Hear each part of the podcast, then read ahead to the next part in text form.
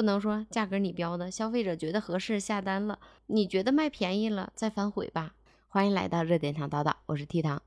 最近有这样一个案子受到了大家的关注，这个案子咱们要从二零二一年开始说起。在二零二一年八月二十七号的时候，浙江某生物工程公司在京东开设了自己的官方旗舰店，销售全脂益生菌驼奶粉三罐，标价为两块钱。商品说明中显示每罐奶粉是三百克，而实际上这款奶粉的单罐售价应该是大约三百元。正好这个商品发布出来之后，家住在柳州的一个男子就看到了这条消息，然后就直接下单了八百五十件商品，支付货款一千七百块钱，收货地址填的是柳州。下单之后呢，商品也很快就发货了，在八月二十九号的时候显示浙江某生物公司通过圆通快递发货了，但是在九月一号的时候显示这件快递在广州签收了，在柳州下的单为什么在广州签收了呢？于是，家住在柳州的王某就向京东商城的客服投诉，说这个订单虚假发货，申请补发商品。浙江这个生物工程公司呢，说这个订单存在异常，要求退款处理。京东商城的客服呢，认为这个订单没有发货，做了退款的处理。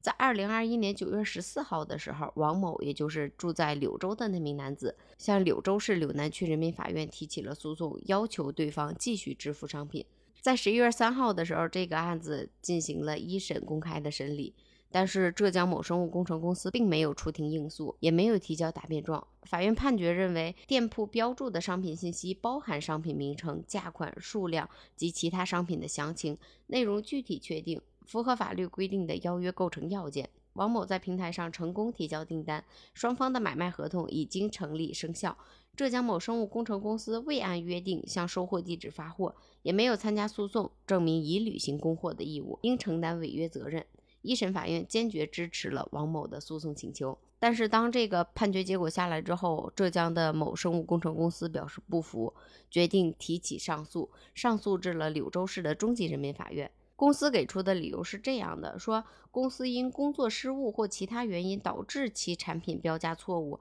按照两元的售价出售，涉案产品并非其真实意思的表达，涉案合同应属法律规定的存在重大误解的情形。这个案子就进行了二审。二审的法院认为，即便店铺因失误标错价格，按照民法典的规定，重大误解的撤销期限为九十日。该公司应在知道或者应当知道撤销事由起九十日内行使撤销权，但该公司未参加一审诉讼，未能在法定期间内行使撤销权，双方的买卖合同合法有效，遂判决驳回上诉，维持原判。这个案子最后的判决就是王某以一千七百元买到了价值七十万的脱奶粉。但这件事情根据主办法官的介绍说，法院也在尽力的组织双方调解，但未促成双方的和解。对于这件事情你怎么看呢？有的网友说，如果是我的话，我在网上发现低于市场价太多的，我会问一下商家是不是标错价了。也有的说，对于这事儿，我觉得我支持消费者，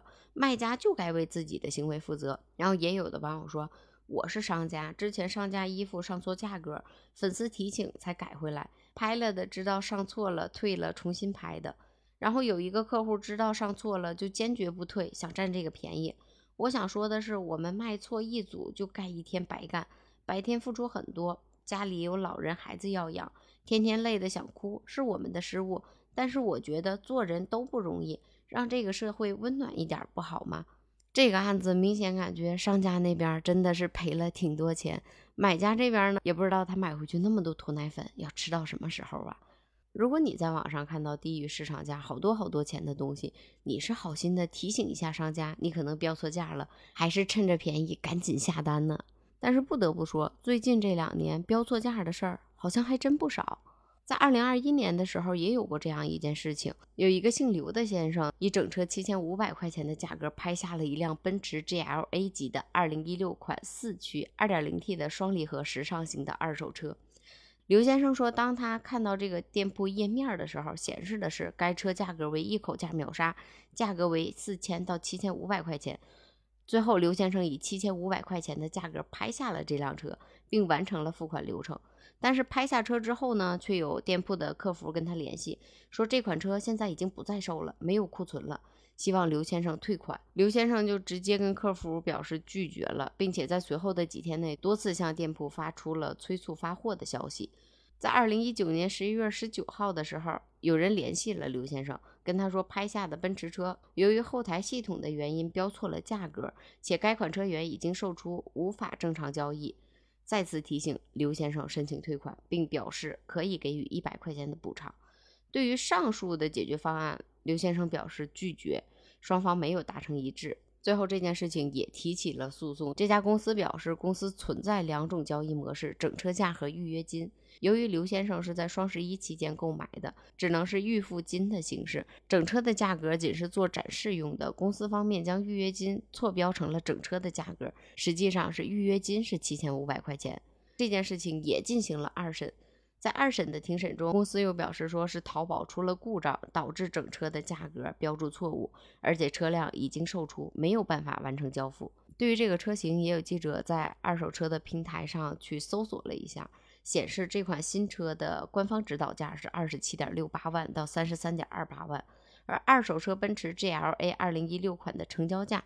大约是十六万到二十二万不等。刘先生认为，我自己购买的流程没有问题。既然对方没有办法交付车辆，希望对方承担违约行为造成的预期利益的损失。一审的时候，成都市侯武区的人民法院说，刘先生与这家公司之间成立的买卖合同系双方当事人真实的意思表达，内容不违反法律、行政法规的强制性规定，合法有效。双方均应按照法律规定履行义务。最终，一审判决这个汽车公司赔付给刘先生十九万六千五百元，案件受理费用四千三百块钱由这家公司承担。这件案子在二审的时候，成都市人民法院维持原判。像这种电商平台以标错价拒不发货。或者要求消费者退款的事情也不是一次两次了。之前元气森林一个店铺也搞过一个活动，当时应该是七十九块钱一箱十二瓶的气泡水，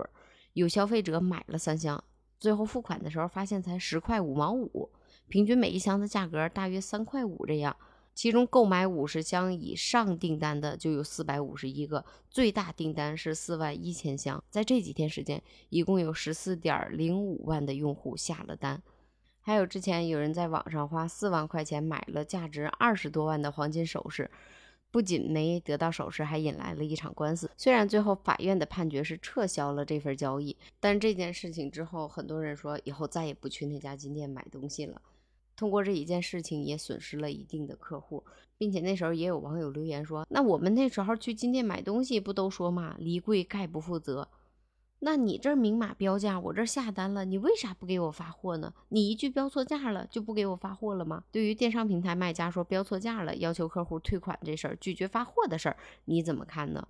我觉得吧，卖家下次还是多走走心吧，价格可别标错了。你标错了以后，我们消费者是不知道的，你这是真搞活动啊，还是为了吸引眼球啊？不能说价格你标的，消费者觉得合适下单了，你觉得卖便宜了再反悔吧。那契约精神呢？对于这件事情你怎么看？欢迎评论区里面留言。我是 T 糖，我们下次再见，拜拜。